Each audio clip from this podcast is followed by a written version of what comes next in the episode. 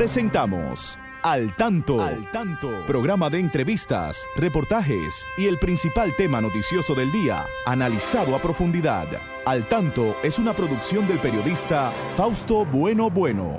La victoria de la razón no es más que la victoria de los que razonan. Quien calla ante la injusticia es tan injusto como quien la comete.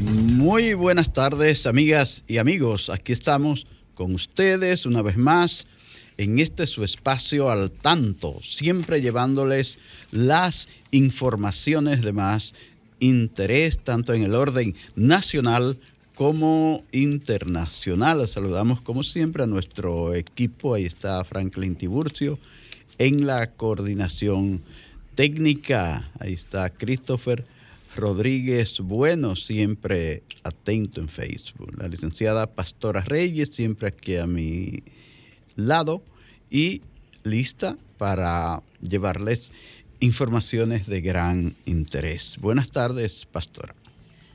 Buenas tardes, Fausto, y muy buenas tardes a todos nuestros fieles oyentes, que estoy seguro, Fausto, que hoy, a pesar de que celebramos un día, un día festivo, ¿verdad? Por la iglesia, Día de las Mercedes. Día de Nuestra Señora de las Mercedes. amigos oyentes están ahí, siempre al, al, tanto. Siempre al tanto, seguro. Y así estaba la gente hoy, Fausto, los dominicanos que siguen esta fiesta de la vocación de la Virgen de las Mercedes, reunido hoy en el Santo Cerro, en el Fausto. Santo Cerro, así encabezado por nuestro presidente y las autoridades del país y el obispo de La Vega allí haciendo sus pronunciamientos muy acertados.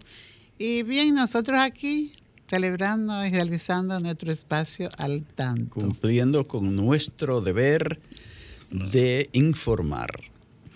Vamos a ver algunos titulares. Antes de los titulares nos toca ir con Christopher que tiene las efemérides del día. Es Christopher. Adelante Christopher, buenas tardes. Buenas tardes y muchas gracias. Para las efemérides literarias de, de, esta semana tenemos que el 22 de septiembre de 1924 nace en San Pedro de Macorís Víctor Villegas, quien fue un mecenas que apoyó a los poetas pobres de su generación y un autor de una imaginación privilegiada. Entre sus obras están Poética y, Presencia, y Presencia de Pablo Neruda en República Dominicana y Botella en el Mar. El 23 de septiembre de 1986 fallece Domingo Moreno Jiménez, gran poeta y educador dominicano, quien fue el creador del postumismo, que rompió con todas las reglas establecidas hasta el momento en el género de la poesía, lo que causó un gran revuelo en la sociedad literaria de su tiempo y algunas obras conocidas son Canto al Atlántico y Poema a la hija reintegrada.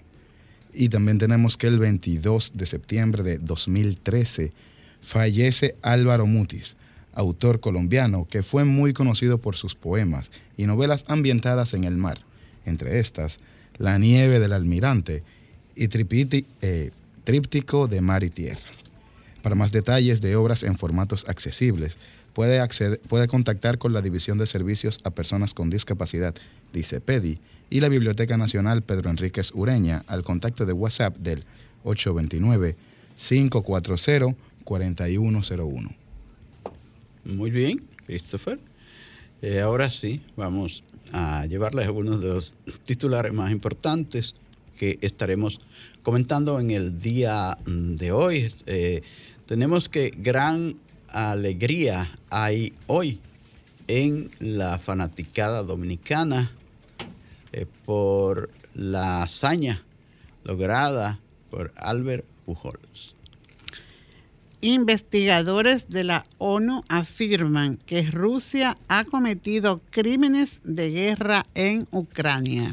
Se forma la tormenta Ian en el centro del Mar Caribe y eh, se proyecta como huracán eh, con gran fuerza que podría llegar hasta las costas de Florida. El río Brujuela sale a la superficie y ocasiona pérdida millonaria a piscicultores de guerra. El gobierno inicia la reconstrucción de más de 8 mil viviendas afectadas por Fiona.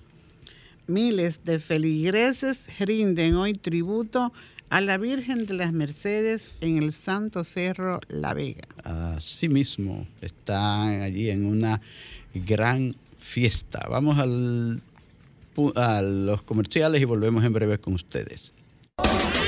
Y ahora, al tanto en las noticias. Obispo de La Vega pide modificar la constitución. El obispo de la diócesis de La Vega, Monseñor Héctor Rafael Rodríguez, solicitó hoy al Congreso Nacional una reforma constitucional para establecer en el país un ministerio público y un sistema de justicia independiente el prelado considera que es tiempo de que en el país se apruebe ya un nuevo Código Penal Dominicano. También expresó preocupación por la corrupción y los altos niveles de violencia que imperan en el país, males que a su juicio deberían ser erradicados. El obispo se pronunció en esos términos al oficiar la misa central en el santuario Parroquia Nuestra Señora de las Mercedes en el Santo Cerro, con la presencia del presidente Luis Abinader, la primera dama Raquel Arbaje y la vicepresidenta Raquel Peña. Del Ascensión y el obispo Jesús Castro supervisan trabajos en Higüey. El ministro de Obras Públicas del IGNE Ascensión viajó a Higüey con el propósito de supervisar los trabajos que se realizan en esa localidad por los daños dejados por el huracán Fiona. El funcionario dijo que su presencia allí, así como en otras provincias impactadas por el huracán, obedece a instrucciones precisas del presidente Luis Abinader y al compromiso que como ministro de Obras Públicas debe asumir. Aseguró que el gobierno y el Ministerio de Obra Pública tienen una gran responsabilidad social con el país y sobre todo con las provincias afectadas por el huracán.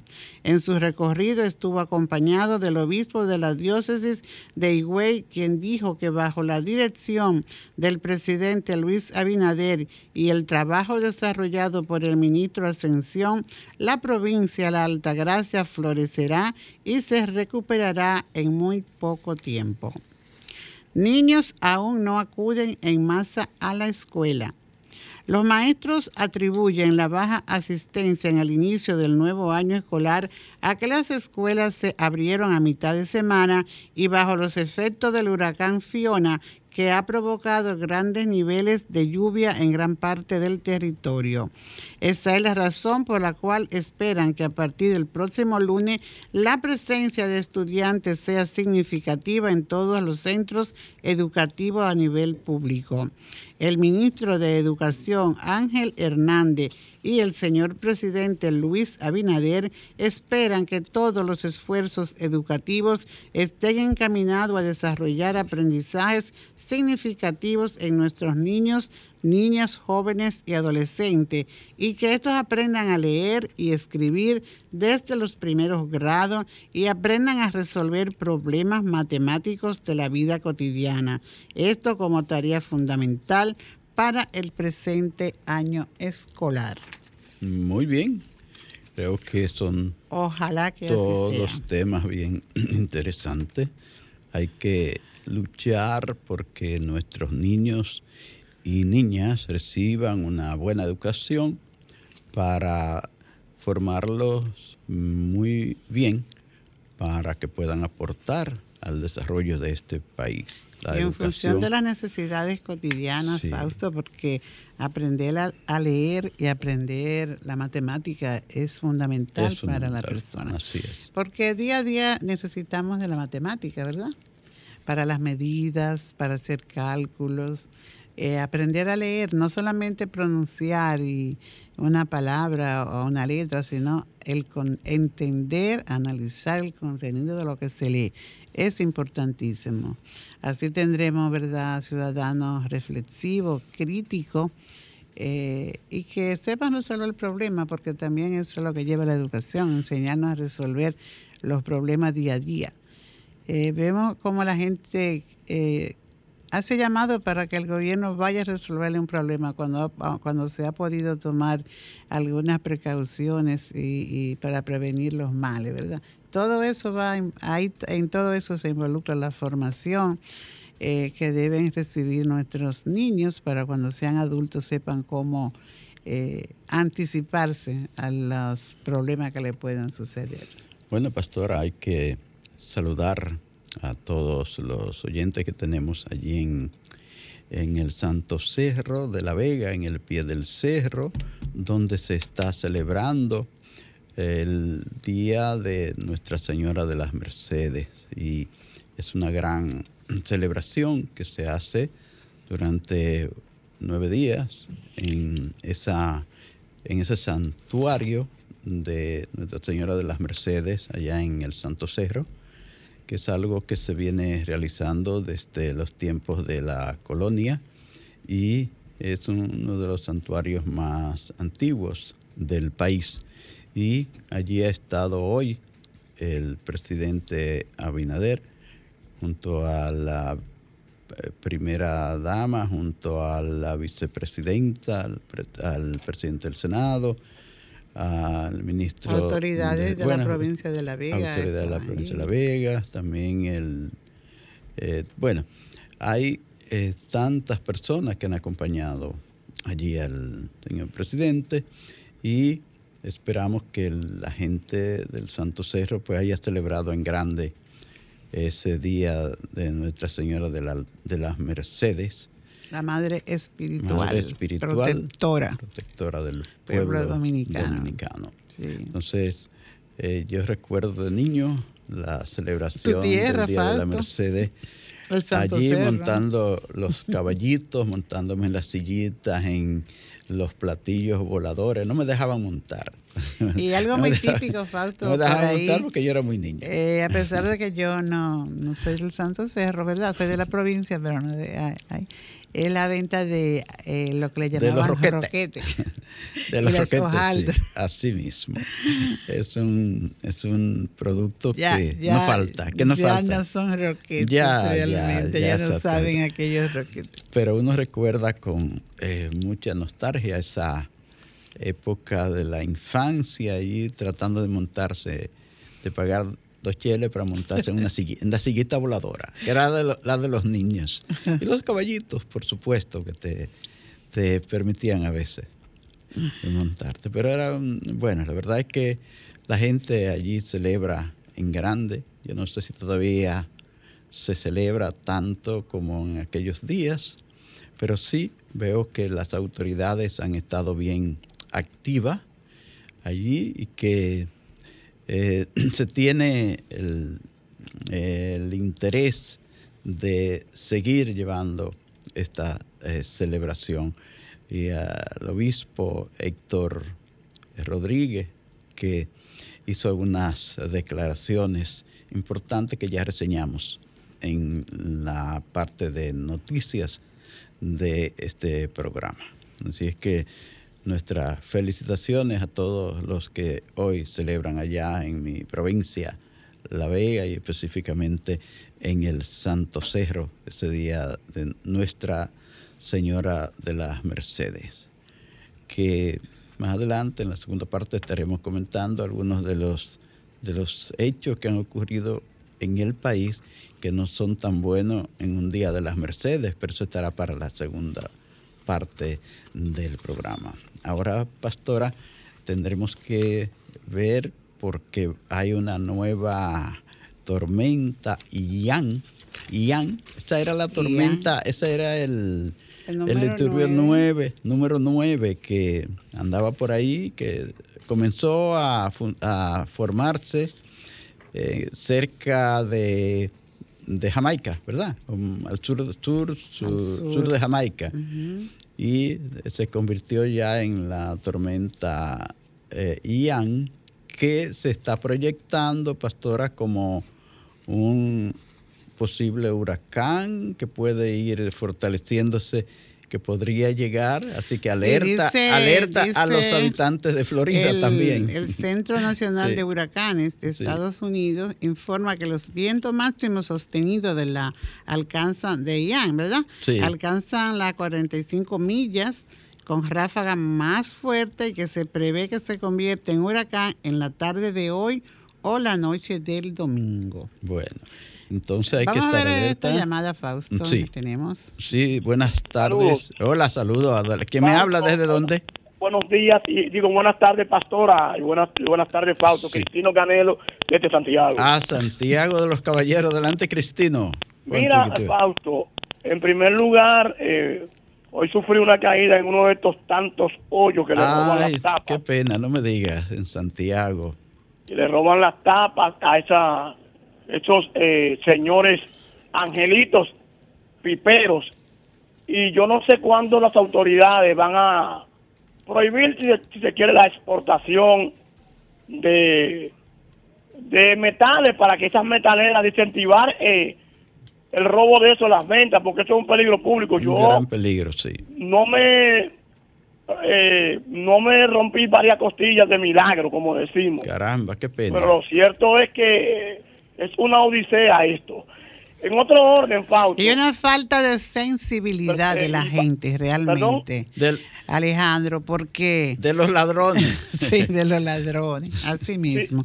Porque fue- sabiendo es- cómo es posible, no solamente tú, porque eres una persona con discapacidad visual, cualquier persona que se desplace, sobre todo ahora que hay, se acumula agua y que la gente no sepa que, que esa que- está ojalá destapado. que sí. Pues Ojalá ya, entonces sí, debemos de tener un poco más de responsabilidad ciudadana y no llegar ahí a esos términos. Ojalá que eso se pueda corregir, que la gente aprenda que es un daño que ocasiona. ese problema, ojalá. Bueno, en otro orden, ojalá que el obispo, así como se quiere que modifique la constitución, se preocupe a propósito del escándalo que hubo en la victoria, que donde decía Robert- Roberto Santana que recibían 6 millones diarios. Ojalá que se preocupe con eso y no que mande a modificar la constitución. Buenas tardes. Bueno, gracias Alejandro Canelo por llamarnos Cristino Alejandro Canelo. Y es una persona ciega que dice que se ha caído en uno de esos hoyos que dejan eh, los amigos de los ajenos, que, que se roban las tapas de, de las alcantarillas, las tapas de los eh, de, las acometidas en, la, en las aceras para venderlas como, como hierro viejo. Entonces, es verdad, ojalá que haya alguna autoridad una vez, alguna vez que ponga costo a esto, porque eso lo están haciendo en todas las ciudades y sobre todo en este Santo Domingo, donde usted camina y ve eh, mm, a cada paso un hoyo de esto abierto, porque se han robado la tapa. Entonces eso pone en peligro. Hay muchas personas ciegas que han caído en estos hoyos y que han sufrido fracturas y se han visto al borde de, la muerte. No, y esos Sí. son, eh, yo te diría, si, si hacemos esto, no tenemos una sociedad inclusiva, Fausto. Así es. porque una sociedad inclusiva debe tener toda la, tomar todas las medidas para que todos los que convivimos ahí sean personas eh, con condiciones de discapacidad físico-motora, personas ciegas, personas videntes, como quiera, pues eh, nos desplacemos sin temores. Entonces usted le está ocasionando un problema grave a una persona con discapacidad visual y como te decía también a cualquier persona que desconozca que hay un hoyo en esa acera por ahí abierta. Bueno, pastora, entonces eh, miles de viviendas, más de 8 mil, más de 8 mil viviendas que fueron afectadas por el huracán eh, Fiona, ah, están siendo reparadas.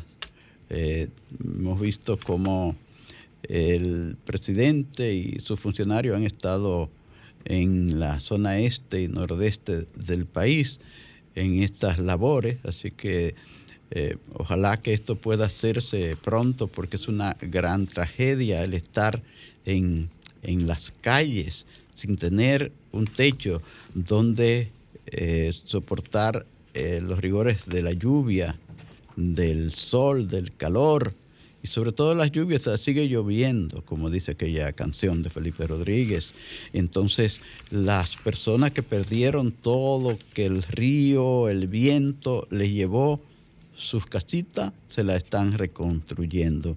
Eso es muy, pero muy importante que se haga esto y que se la hagan fuerte para que no se la vuelva a llevar el río, para, o que traten de hacérsela en lugares más seguros. Eh, quizás no puedan buscarle ahora un otro lugar tan fácil, pero por lo menos hacérsela más fuerte, porque eh, fueron eh, muchas las personas que quedaron en la, intemperie. Sí, pero igual Fausto, igual que la, la, la reconstrucción de vivienda, eh, desde el gobierno central está atendiendo al tema de eléctrico, ¿verdad? Porque hay una gran cantidad, hay muchas localidades sin, sin energía sin energía eléctrica, aunque se ha recuperado bastante, según decía el presidente anoche. Eh, también hay puentes afectados que se requiere eh, su pronta eh, recuperar, ¿verdad? Esos puentes, la reparación y muchas calles, muchas vías, muchas ciudades incomunicadas. O sea, el trabajo es mucho y todas son prioridades. porque si prioridad es la vivienda, también el comunicar las, las comunidades, también la, energía eléctrica. Eh, lo que sí que debemos de ir, eh, yo siento que hay mucha desesperación, es verdad, hay desesperación, el, el que está viviendo la experiencia, pero eh, vamos a ver de qué manera se contribuye. Por ejemplo, yo he visto también la solidaridad, Fausto. Hemos visto los centros de acopio, cómo se están llenando de, donaciones, ¿verdad? En alimentos, agua, ropa, eh, sábana y las instituciones aquí eh, de mucho peso en la sociedad están colaborando eh, en este sentido. En este fin de semana anunciaban la salida de muchas eh, de muchas de estas donaciones para las zonas afectadas. Creo que ha sido una actitud donde se ha visto la solidaridad y el querer ayudar también a la gente en estos momentos difíciles. Vi al ministro de Obras Públicas que junto al obispo de Higüey estaba en la zona supervisando. Esperamos que eso de los puentes él pueda verlo y, y corregirlo lo más pronto posible porque realmente es muy eh, necesaria esa buena comunicación a través de nuestras carreteras y puentes. No tenemos dudas de que él va a intervenir rápidamente en eso. Sí, están limpiando también las esas, esas vías de obra, obra pública también, le hemos visto con sus unidades eh, levantando los escombros, porque, o sea, es un huracán, es algo que causa mucho daño a todos, ¿verdad? Por donde pasa. E incluso los que estamos más lejos sufrimos también por el tema de la lluvia y las inundaciones.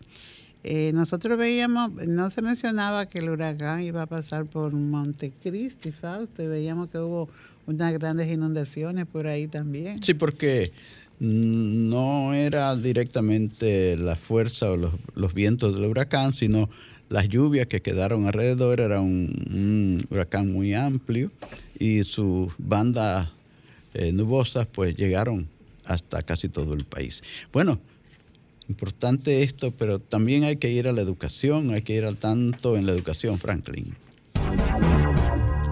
Manténgase al tanto con la educación. Bueno, Fausto, al tanto en la educación no puede estar en estos momentos desligada del huracán. Así es.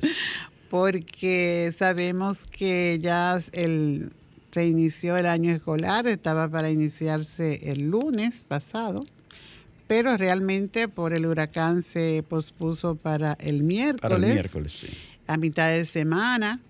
Y entonces, pues veíamos, leíamos que la asistencia fue baja en las escuelas, precisamente los maestros estaban preparados para recibir las escuelas, estaban preparadas para recibir a sus estudiantes, pero realmente eh, entendemos que la lluvia, eso pues fue un algo que, que no permitió que fluyeran todos los estudiantes como se esperaba. Más sin embargo, están esperando que a partir de este lunes pues se normalice todo y, que puedan acudir todos los que ya están matriculados y los que tuvieron, presentaron esa dificultad por falta de un espacio que también puedan ya estar eh, listos, preparados por la oferta que se hizo del Ministerio de Educación de ofertar un bono de 500 dólares para cubrir, eh, fuera matriculado en centros privados que pudieran tener acogida. Para eso se abrió un programa, un programa desde el ministerio que está vinculado a otro de esos programas de políticas sociales. Y realmente este, se dijo una cifra muy alarmante de estudiantes que no estaban matriculados, pero hasta el momento no ha sido así. Y hay unos procedimientos para adquirir estos, estos bonos.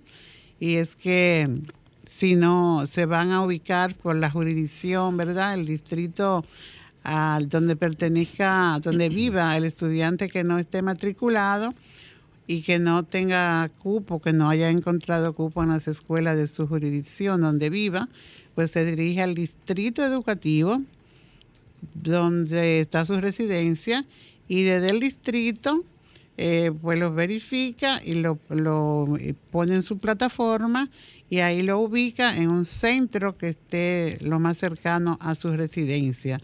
Entonces, pues es un procedimiento que se va a llevar y ojalá que esto contribuya a que ningún estudiante pues quede fuera de aula porque realmente hay un gran interés de las autoridades, lo han manifestado así y el y el ministro desde que entró, que dijo que su trabajo era directamente en aula para elevar los aprendizajes de nuestros estudiantes. Eh, estuvimos mirando algunas declaraciones, Fausto, del el secretario Antonio Guterres, ¿verdad? sí, del secretario de, la, de, la, OEA. De, de, las Naciones Unidas, perdón.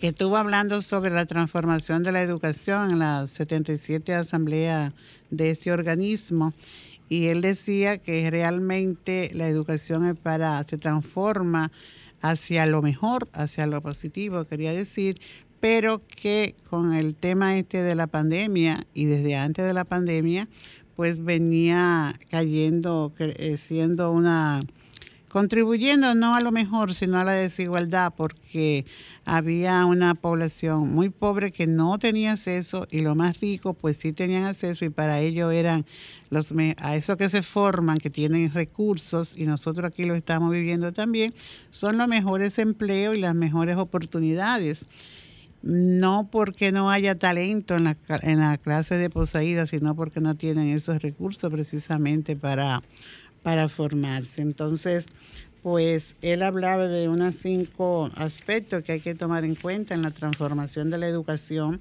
y es el tema de proteger el derecho a una educación de calidad. Y aquí hemos hablado y venimos hablando mucho del tema de la educación de calidad y sabemos de más lo que es necesario para que haya realmente una educación de calidad. También el tema de, de capacitar al docente eh, se, hace una gran inversión en la capacitación de los docentes año tras año y no sabemos por qué no suben esos niveles, quién, de parte de quién es que no hay el interés y la buena disposición para que las prácticas docentes pues sean realmente de calidad. Eh, también las escuelas seguras son temas mm, que este señor mencionó de lo que se ha venido hablando hace muchos años, igual que el tema más reciente, el tema sobre lo de la revolución digital y los, el financiamiento para la educación. Eh, nosotros pues en, tuvimos una, pequeña mala experiencia en estos días con el tema de los recursos, pero gracias a Dios que eso se superó, Fausto. No se lesionó el presupuesto de educación, sino que eh, no se tocaron esos milloncitos que se querían tocar. Entonces, pues realmente son temas los que hay que ponerle atención. en la educación y ojalá que sí, que este año escolar aquí pues se tomen en cuenta esas, esas sugerencias, esas propuestas y nuestra, en nuestra educación se encamine porque hablar siempre de lo mismo y no ver los resultados, al final pues eso eh, le quita el ánimo, ¿verdad? Pero vamos a motivar y vamos a exhortar a las familias, a los docentes, a los gestores, para que se vaya poco a poco aportando y nuestra educación se convierta realmente en una educación, en un sistema educativo de calidad. Mm, vamos entonces, después de estos importantes comentarios al tanto en la educación de la licenciada Pastora Reyes, a una pausa y volvemos con otros temas. Al tanto, con más de cuatro décadas en la Radio Nacional. Escúchelo cada sábado de 3 a 4 de la tarde a través de de Sol 106.5, la más interactiva. Al tanto es una producción del periodista y profesor Fausto Bueno Bueno y de la licenciada Pastora Reyes. Seguimos, seguimos en este su espacio al tanto, siempre a través de Sol 106 cinco, la más interactiva. Una llamada. Sí. Hola, hola. Al tanto en los deportes. Bueno, oh. todos los amables oyentes de Al tanto en los deportes. Pedro Pablo Rosario con ustedes para comentar las informaciones deportivas de estas últimas 24 horas y un poquito más en esta tarde lluviosa.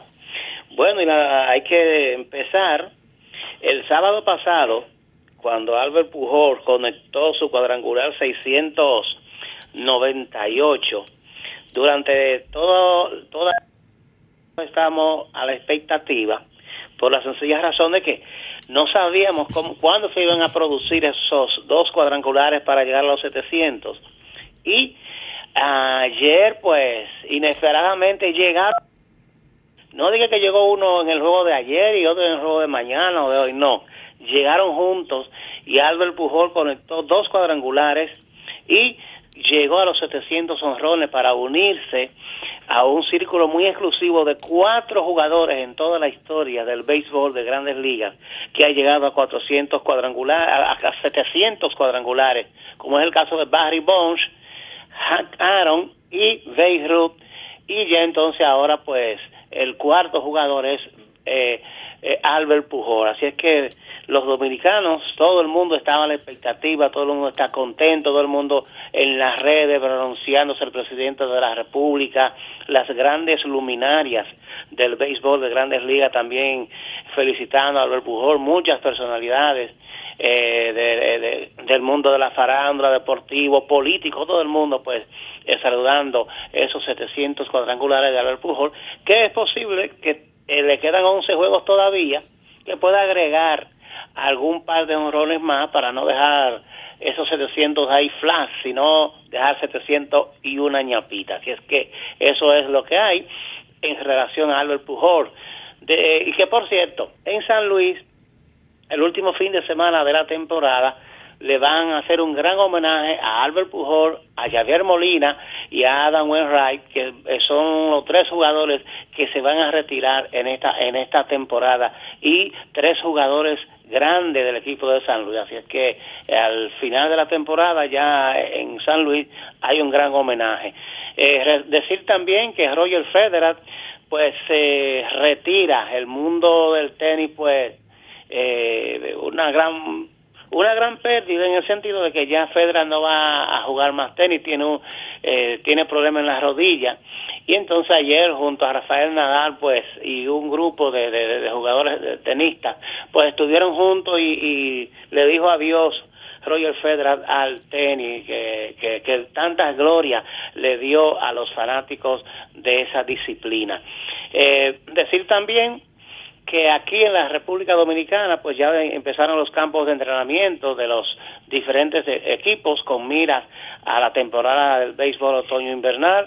Eh, el Licey está entrando por ahí por, por Boca Chica, y entonces la, los Toros del Este en, el Francisco Micheli, que por cierto anunciaron que van a, tener 12 eh, partidos de pretemporada, eh, entonces eso es por ese lado del Licey.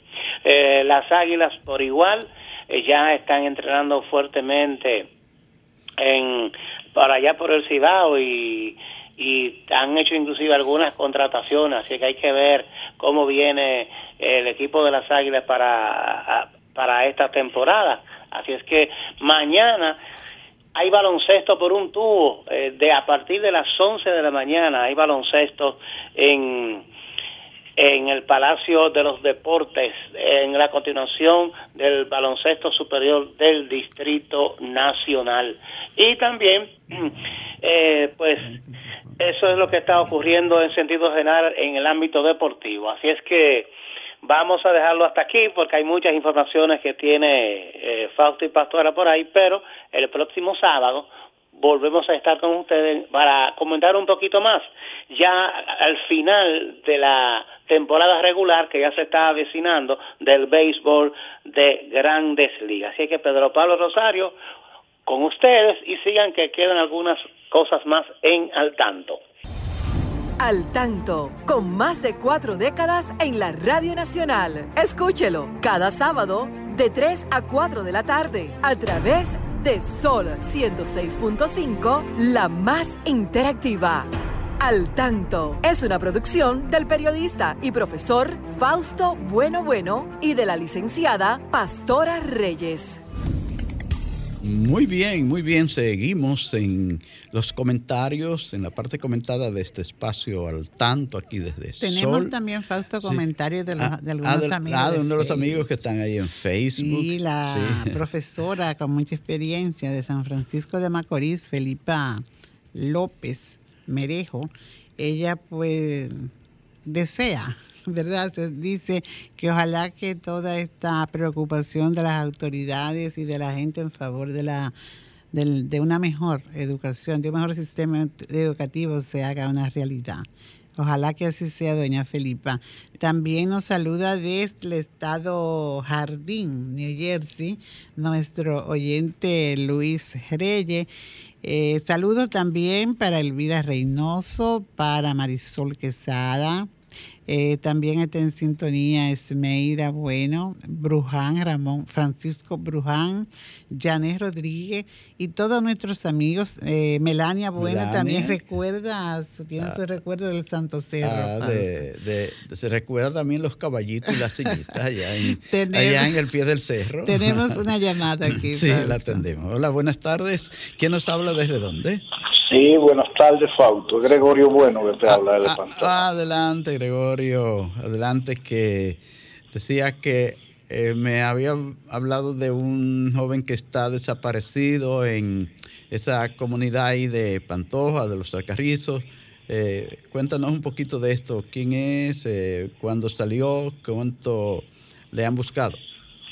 Fíjate, eh, ese joven responde al nombre de Manuel Antonio Rodríguez Malte. Es un joven de 22 años. Él salió hace aproximadamente 15 o 20 días, no tengo exactamente la fecha, rumbo a la Universidad Autónoma de Santo Domingo. Apareció el carro de él tirado por los frailes y la mochila, pero él no ha aparecido.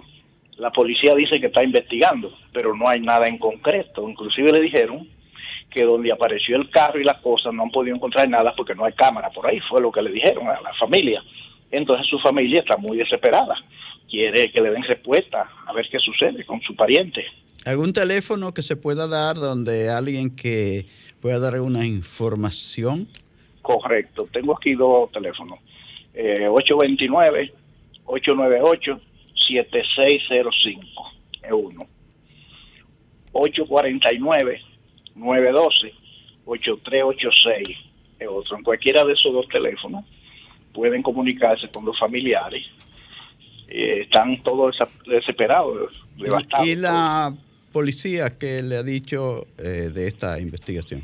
Lo único que la policía le ha dicho es que están investigando. Sí. Eh, supuestamente le iban a dar información ayer a las 5 de la tarde Y la única información que le dieron fue esa, de que no había cámaras, donde apareció el carro, apareció todo, que hasta ahora siguen investigando, pero que no han alcanzado nada. Eh, repite el nombre.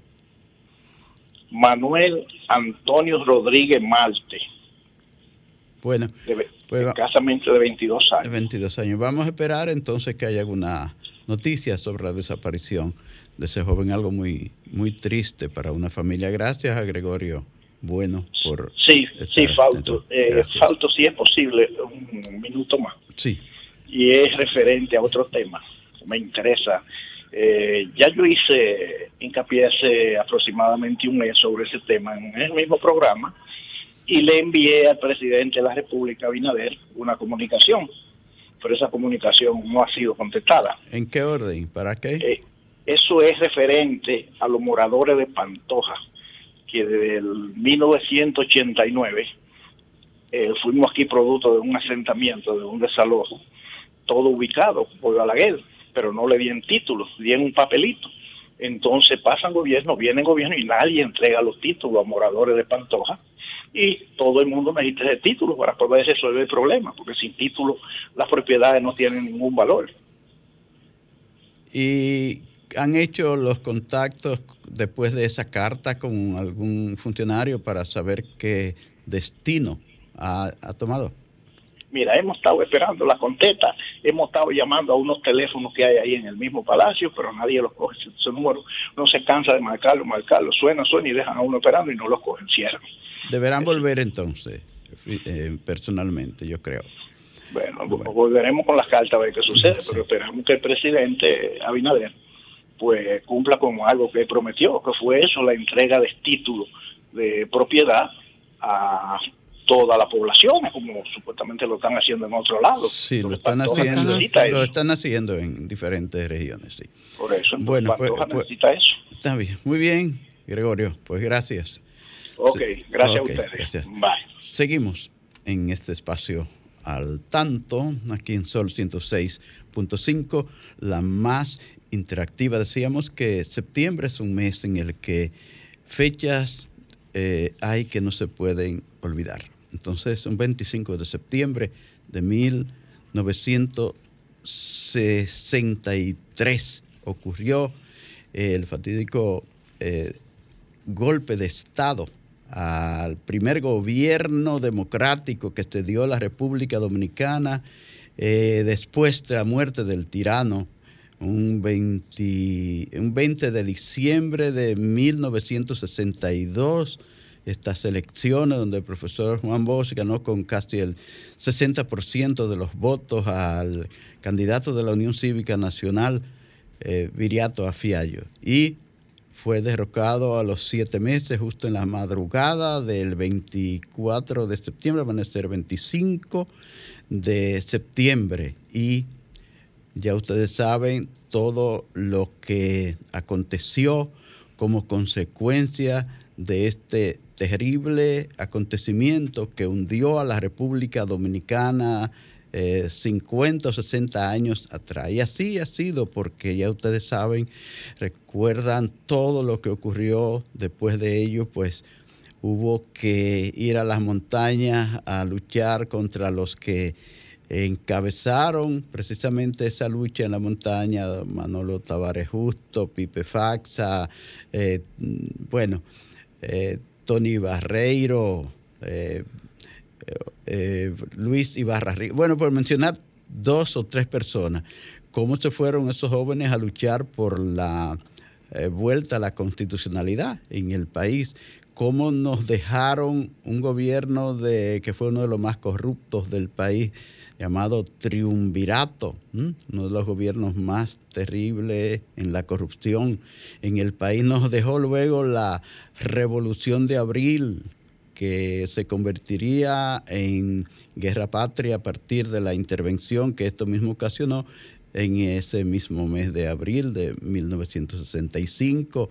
Y lo más terrible nos dejó los fatídicos 12 años del doctor Joaquín Balaguer y todo lo que a partir de ahí ha sobrevenido. Entonces, esos recuerdos del de, eh, golpe de Estado a ese gobierno que a los dominicanos pues le tenía lleno de ilusión de que se iba a practicar una democracia como se le había eh, predicado. Sin embargo, no fue así. A partir de ahí, la democracia de este país se fue de cabeza y ya ustedes saben eh, todo lo que ha, ocurrido después de esto.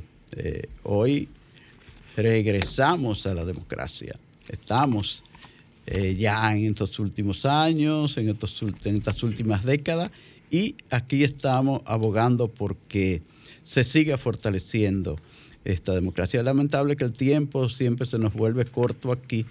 Hay algunas notas ahí que nos envió el profesor Juan de la Cruz sobre esa primera constitución que se, que se promulgó en 1963, en abril de 1963. 29 de abril. 29 de abril de 1963. Sí, leerla pues como que pensamos, es como si fuera un sueño realmente, pero si esto se hubiera llevado a la realidad, qué bien viviéramos, Fausto. En un marco de derecho, de igualdad, no tanta desigualdad, no de corrupción, porque ahí recogía cómo se iba a castigar a aquellos que hicieran mal uso de los fondos del Estado, ¿verdad? Y es lo que estamos viviendo hoy, es lo que se ha hecho todo lo contrario de lo, que, se ha vivido, en, en las últimas décadas, en los últimos tiempos. En estos tiempos de democracia, pero democracia mediatizada. Sí, para provecho de algunos. Sí. Así es. Entonces, eh, pastora, no podemos tampoco olvidar hoy, un día como hoy, 24 de septiembre, asesinaron a Amin Aber Hasbun, la policía balaguerista de 1970, ¿verdad? Eso, 24 eh, de septiembre de 1970. Hoy se cumplen 52 años y aquello fue también un poco eh, terrible. Cuando, pues, debemos terminar el programa. Lamentamos lo de verdad, la pérdida de este de uno de los, este tantos. Tantos líderes que murieron durante esos 12 años. Así es. y dejamos el saludo que, que es la exhortación que le hizo el Papa a los jóvenes de cuidar el planeta para tener paz, Fausto. Así es. Señores, muchas gracias por sintonizar al tanto el próximo sábado, Dios mediante, a partir de las 3 en punto de la tarde. Estaremos nuevamente con ustedes. Ahora quédense por dentro. Muchas gracias, buen fin de semana y será hasta la próxima. Sol 106.5, la más interactiva. Una emisora RCC Miria.